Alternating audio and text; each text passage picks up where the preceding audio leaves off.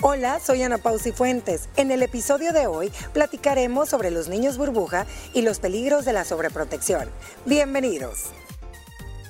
Mucha atención, abrimos esta mesa de las mujeres libres, papás, mamás que nos están viendo. Son ustedes de los que siempre están diciendo frases como, ay, es que si yo no estoy, mis hijos no lo hacen o tengo que estar encima de ellos. Si no lo hago yo, nadie lo hace bien o etcétera, ¿no? Siempre queriendo controlar cada detalle. Y si estas afirmaciones son una constante en tu vida, entonces este tema es para ti, pues eres lo que actualmente se le conoce como mamá o papá helicóptero o la típica mamá o papá agenda que anda vigilando y anotando todo. Bueno, a eso se refiere, a los progenitores que sobrevuelan con un helicóptero sobre la vida de sus hijos, los supervisan, los custodian en cada movimiento, sean infantes, bebecitos o ya adolescentes, incluso algunos ya son adultos, creando una verdadera burbuja a su alrededor. Esto resulta negativo para su desarrollo, pues evitan que puedan convertirse en adultos maduros y autosuficientes. Con eso arrancamos esta mesa si nos está escuchando, pues muchas gracias. Y es que, niñas, según los expertos, esto es algo de lo que se, le, se habla más, porque en la actualidad con las nuevas generaciones, el estilo de crianza ha cambiado, hay más información, pero se ha dado algo que no se veía tanto antes, que es esta sobreprotección, pero excesiva, porque un papá o una mamá siempre va a querer proteger a sus hijos y darle lo necesario y cuidarlos, pero hay una delgada línea. No sé qué piensan ustedes que son mamás, si lo han visto, Sí. Sí. Yo sí lo he visto, lo he visto y sobre todo, eh, tal vez en mi generación, cuando yo fui mamá, no se dio mucho. Estaba todavía en esa zona grisa donde había esa transición generacional que venías de papás un poquito más, digamos, más relajados. Hablemos hasta del tema del, hasta chistes hacen del cinturón de seguridad, eran los que papás que no te preguntaban dónde estabas y sabías que estabas en el pasaje, pero el amigo y el vecino eran de confianza, sabían que ibas a hacer las tareas y no tenían que estar encima, etcétera. Yo pasé como por esa franja grisácea y ahora veo que no, que los papás están, que la mamá tiene que ir a la entrega de notas y sentarse tres veces por semana y con el... Eh, Em, profesor titular de la clase del niño, que no puede dejarlo solito en la clase de, natación, el que está esperándolo afuera del karate, está encima, encima de todo, las decisiones del niño. Se ve bastante en estas nuevas generaciones. Fíjate, Gina, que qué interesante tema y de verdad hay que leer un poquito más pues, para podernos documentar y ver.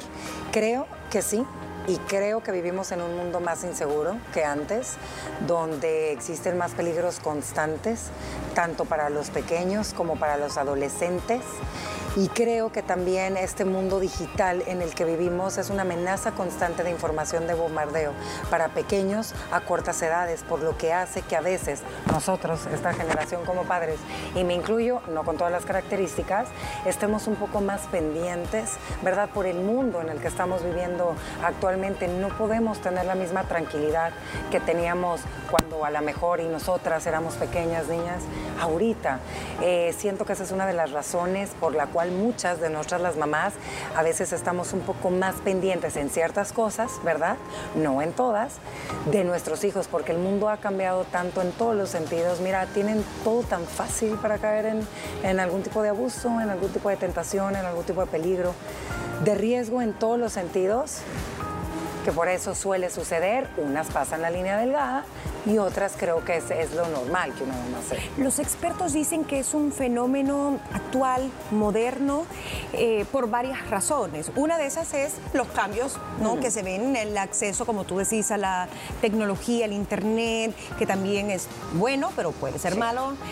Pero ¿dónde está ese ese paso de más que dan estos padres. La sobreprotección es eso, proteger demasiado, algo que se vuelve negativo. ¿De dónde viene esa motivación? Peligros, dice Ana Pao. El miedo a que le vaya a suceder algo en la calle. Pero en la mente de estos padres, que son así las 24 horas del día, y no solo con un hijo, sino con todos, no se relajan ni con el cuarto, quinto, hay algo más. Em, muchos dicen que es porque así fueron criados, porque están imitando patrones o que tienen miedos irreales a que sus hijos vayan a golpearse, a sufrir, a que los vayan a molestar, pero que es algo que, como una fobia casi que. Pero yo creo que eso sí, todos los factores que has dicho, que lo traes de familia que estás heredando un patrón, las inseguridades, pero creo que hay un bombardeo de sobreconcientización Mucha de los- demasiada información y estamos hablando de peligros, peligros cibernéticos, peligros en la calle a nivel de delincuencia, peligros de un accidente de tránsito. Ahora está más accesible para un hijo de 13, 14 años el eh, irse de fin de semana con los papás del amiguito al, al mar o lo que sea. Entonces, antes era solo vos, tu familia. Toda esa apertura y ese, ese abanico de opciones que ahora tenés y la concientización de los padres, que hay más información, nos hacen ser tenemos alucinaciones de pensamientos catastróficos, de cosas que no van a pasar. Exploramos un escenario de posibilidades que casi siempre, aparte de irreales, son catastróficas y caemos en eso. Es que van a chocar, es que y hasta se predisponen, no duermen estas mamás, llaman todo el día. Los teléfonos celulares de hoy en día también son culpables de este control. Eh, ahí en, una de las señales que las tenemos más adelante dice, si usted tiene que estar llamando a sus hijos más de una vez al día o no solo le basta con que le mande un WhatsApp, pero encima lo llama y llama, usted tiene un problema de control o de sobreprotección de su hijo. El ideal de perfección, sueños truncados que quieren vivirlos a través de sus hijos, a veces Claro. quieren niños perfectos. Y saben qué, ninguna mamá tampoco es perfecta, ningún padre es perfecto. Entonces son ideales que no son realistas.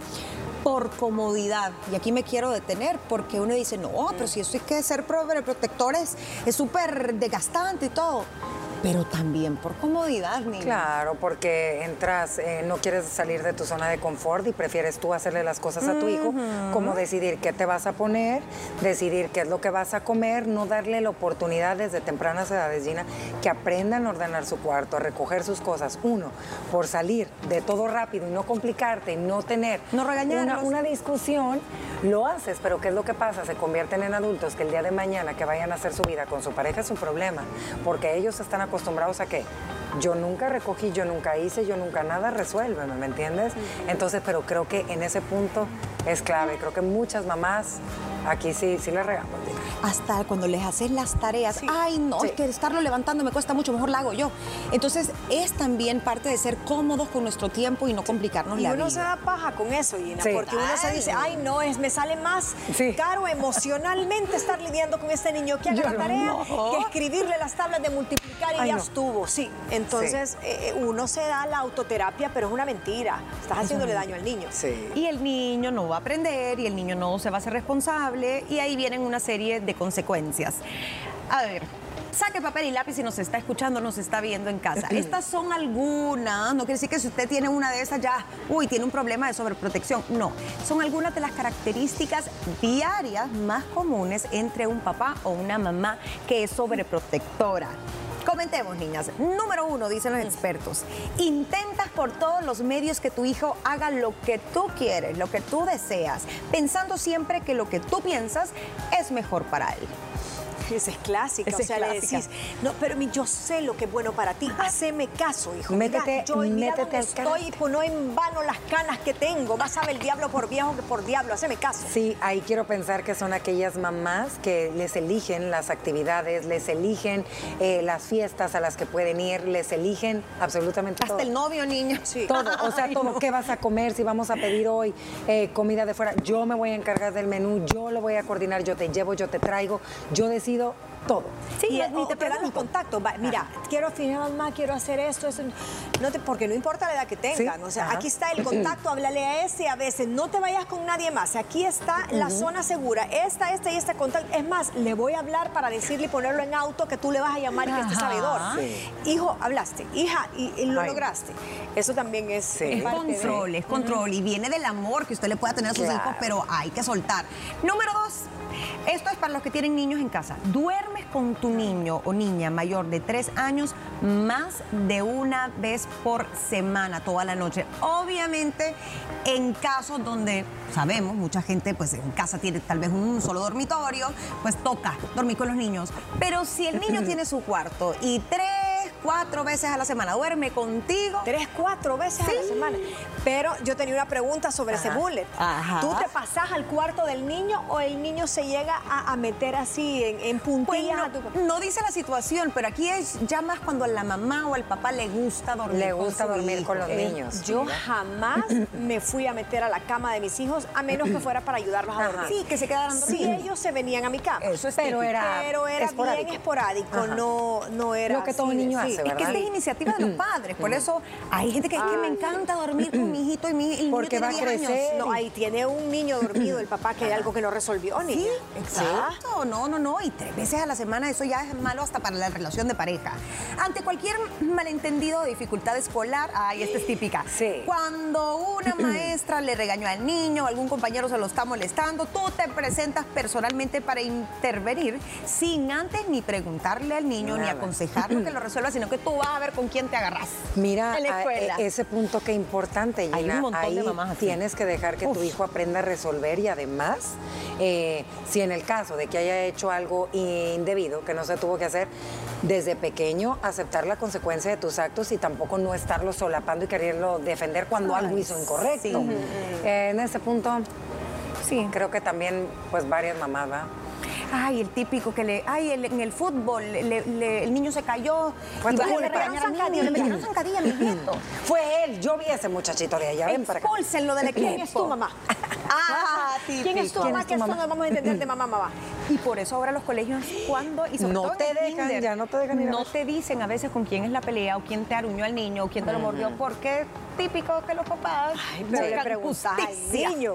Le preguntas, ¿quién es el niño, mi amor? Enséñamelo. Te vas a Facebook a encontrar. Ey, mamás controladoras que hasta invaden privacidades, inventan los perfiles para Ay, no. seguir a, lo- a los amigos de sus hijos y estar metidas en sus redes sociales. Vamos a continuar con las características, comportamientos que ya te delatan como mamá o papá helicóptero y luego vamos a hablar de los efectos negativos en tu hijo o hija adulto. Volvemos. Ya volvemos con más de este interesante tema después de la pausa. Continuamos en este martes con la Mesa de las Mujeres Libres, que tiene que ver con esa burbuja de sobreprotección que muchos papás o mamás, por amor, por miedos, por patrones aprendidos, por inseguridades o por ser muy controladores de personalidad, le construyen a sus hijos, haciéndoles un gran daño, una muralla que les quita completamente la autonomía y el contacto con el mundo real, resultando en niños débiles, niños inseguros, irresponsables, pero también con características poco saludables a nivel de la adultez. Nunca dejas a tu hijo salir de paseo si no vas tú. Puede ser peligroso. Ay, no. Yo conozco a un par de compañeros que cuando se graduó mi hijo del colegio hacen un viaje de graduación. Los acompañan la directora y el maestro, Maestro. titular que lo ha acompañado durante casi que toda la, por lo menos el bachillerato. Y a esas edades, niña, no, no, no fueron, no fueron un par. No, no los dejaron. No, no los dejaron. Wow, qué impresionante. Caes en pánico si tu hijo te dice que le duele la cabeza o el estómago y ya vas corriendo emergencias. O le hablan, o son de las mamás que pasan llamando al pediatra. Es que sabes que creo que eso suele suceder mucho cuando somos mamás primerizas y te asustas, ¿me entiendes? Tantas historias, Eso es Gina, sano. ¿verdad? Entonces una se asusta y, y a veces los, los niños no se saben expresar y, y escuchas tanta cosa que no deberías de oír, que tú empiezas a crearte tus historias en la mente y de verdad, mil respetos a los pediatras, como no aguantan, se tapan las mamás, pero creo que también es pasajero. Mónica dijo algo bien cierto, son etapas. Y yo Son etapas. cre- coincido y no contigo, fíjate, porque el exceso de información y la accesibilidad de los pediatras de ahora, Sí. estás a un WhatsApp de distancia, a un correo de distancia, entonces lo estás molestando, porque de verdad, molestando al pobre Sí. pediatra todos los días. Antes, ¿cuál era el referente? Vaya a la consulta. y antes era tu mamá. Mira, mamá, no, no te preocupes, mira, es un reflujito, lo normal es esto, se le saca el aire de tal forma, pero no había un Google que te alarmara. No había, entonces, ¿quién más para decir si mi mamá me lo está diciendo es suficientemente creíble para quedarme tranquila? Y ¿Cómo nunca- quitarle el ombligo? Doctor, se le hizo un cascarón alrededor del ombligo. Se está pudriendo. Ajá, por Es eso que- yo conozco pediatras que ahora te dicen, a menos que el niño esté en urgencias, me yo no veo. Ajá. Ajá, porque también pasa en esa etapa que estás con amigas que están viviendo. No, yo estoy segura que le puede estar pasando esto inmediatamente. Yo te lo digo por experiencia porque yo lo pasé. ¡Ay! Entonces, sabes, creo que es bien pasajero y es por etapa. Ya los niños van creciendo, ya van sabiendo un poquito más, pero si hay mamás un poco más. Son ma- ay, mamás intensas. Más Por eso intensas. hablemos de la mamá que es Ya exagerada. El niño tiene 15 años, no, no va a ir una semana al colegio, pobrecito mi bebé, con las compresas, le da la medicina en la mano, le da de comer la sopita. Pero todo es porque ellas o él, en Sí. el caso de los padres, los quieren cuidar, no quieren que nadie más se acerque. Eh, quieren, no sé, la cama de hospital le mandan a traer, pero son cosas tan exageradas Sí. Sí. que proviene de ese miedo, tal vez a, A que le pase a que le algo. pase algo. Pero ¿qué pasa si ese adolescente es irresponsable y el antibiótico de siete días vos sabés que no se lo va a tomar? Tenés que llegar a controlarle y decir, "Va, te, to- te la tomaste, quiero ver, abrí la boca, tragar. Porque si no, los antibióticos de siete días, que de verdad son buenos, Sí. son carísimos y si no tenés un seguro tenés que desembolsar. Sí. Y para que el mono manganzón está tirado, es que me quedé dormido viendo una serie y no me lo tomé, eso creo que es más en favor de tu bolsillo que lo haces. y tu salud Ajá, y tu paz y tu salud. Ahora, muchos padres dirían, pues no, que aprenda, que le vuelva a dar la fiebre o que se sienta peor para que no se le vuelva a pasar.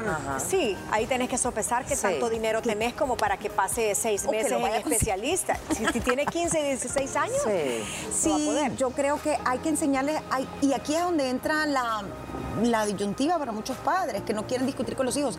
Hay que reprenderlos, hay que enseñarles que sus actos tienen consecuencias y que no siempre los vas a salvar. Que si salió mal en matemáticas ya está llamando a la profesora que es que el niño se sentía mal o que el perro se comió, les enseñan a mentir, que el perro se comió la tarea, entonces nunca enfrentan sus propias responsabilidades. Esta me pareció tremenda. ¿Te parece natural, y yo creo que también depende de las culturas, entrar al cuarto de tu hijo o de tu hija sin tocar la puerta, ya a una edad mayor de Adolescente. 12 años, digámoslo así, aunque estén en el baño, aunque se estén bañando? Eso es una invasión a la privacidad. Me muero, no, no, no. Yo siempre les toco, como para Sí. avisar. "Ahí ¿Puedo voy". pasar? Sí. Abrir la En puerta el así baño jamás. No. Siempre es como, hijo, y primero abre un poquito para ver si me escucha. Eso sí, yo no dejo que se echen En mi casa no se Nada, echan llave en los cuartos, no, por nada del mundo. Si estás con llave, algo malo estás haciendo. Sí, parezco el- eh, aquel eh, tiktokero, el Mario Aguilar. Aquí no se echa llave. Llave. No. Sí, fíjate que a veces es como por la confianza y muchas veces de mamá a hija o de papá hijo, Sí. que pues sí, como son del mismo sexo, tienen la confianza y ay, no me importa si, si ¿verdad? un hombre ve a un hombre, no, pero ¿sabes qué pasa? Que, que es una invasión a la privacidad.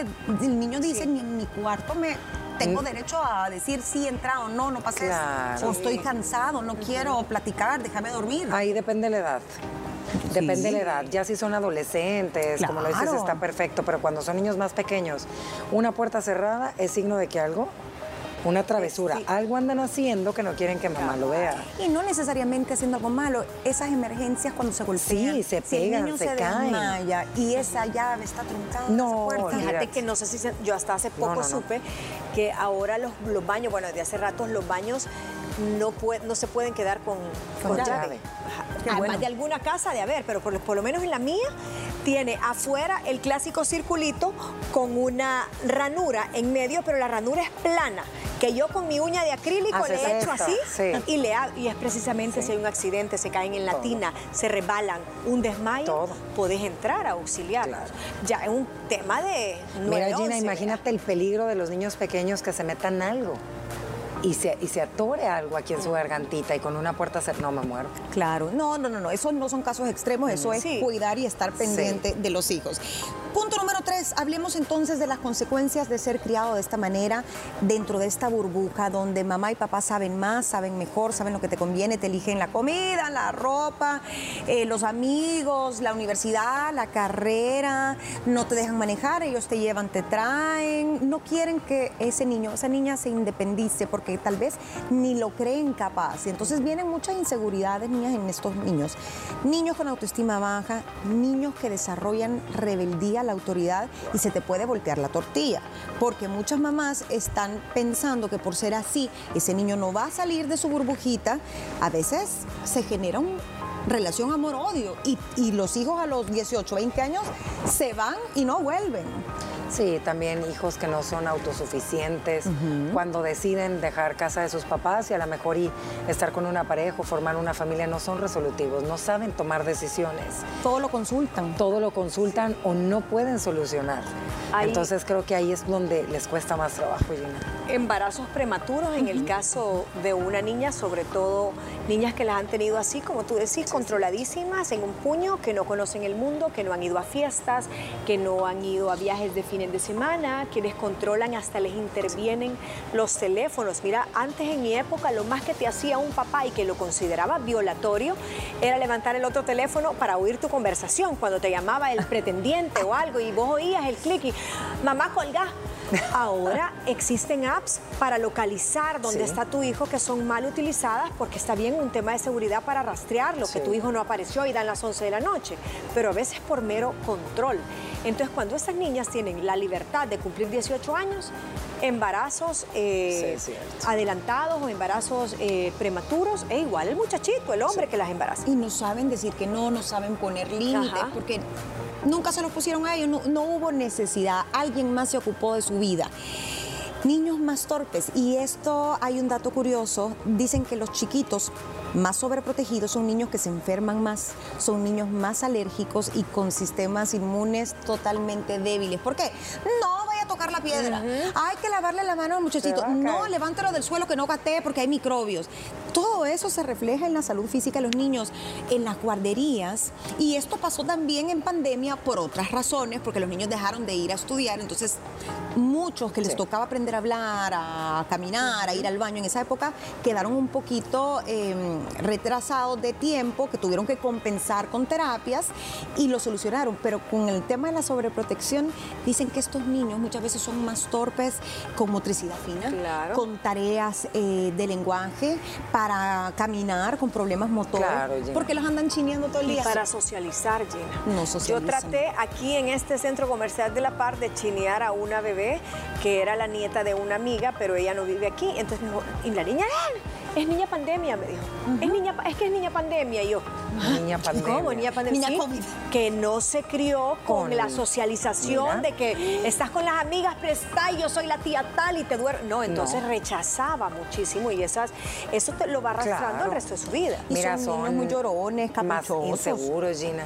Eh, definitivamente su autoestima no está bien trabajada porque realmente no saben ni lo que quieren, porque como nunca han podido decidir, imagínate qué difícil es cuando no se conocen cuando son adultos. Y son más propensos a sufrir de bullying en el colegio, porque los ven así, ay, este es mandilón, este es mandilona, los molestan. Los agarran de pato porque de las, ya va a venir su mamá.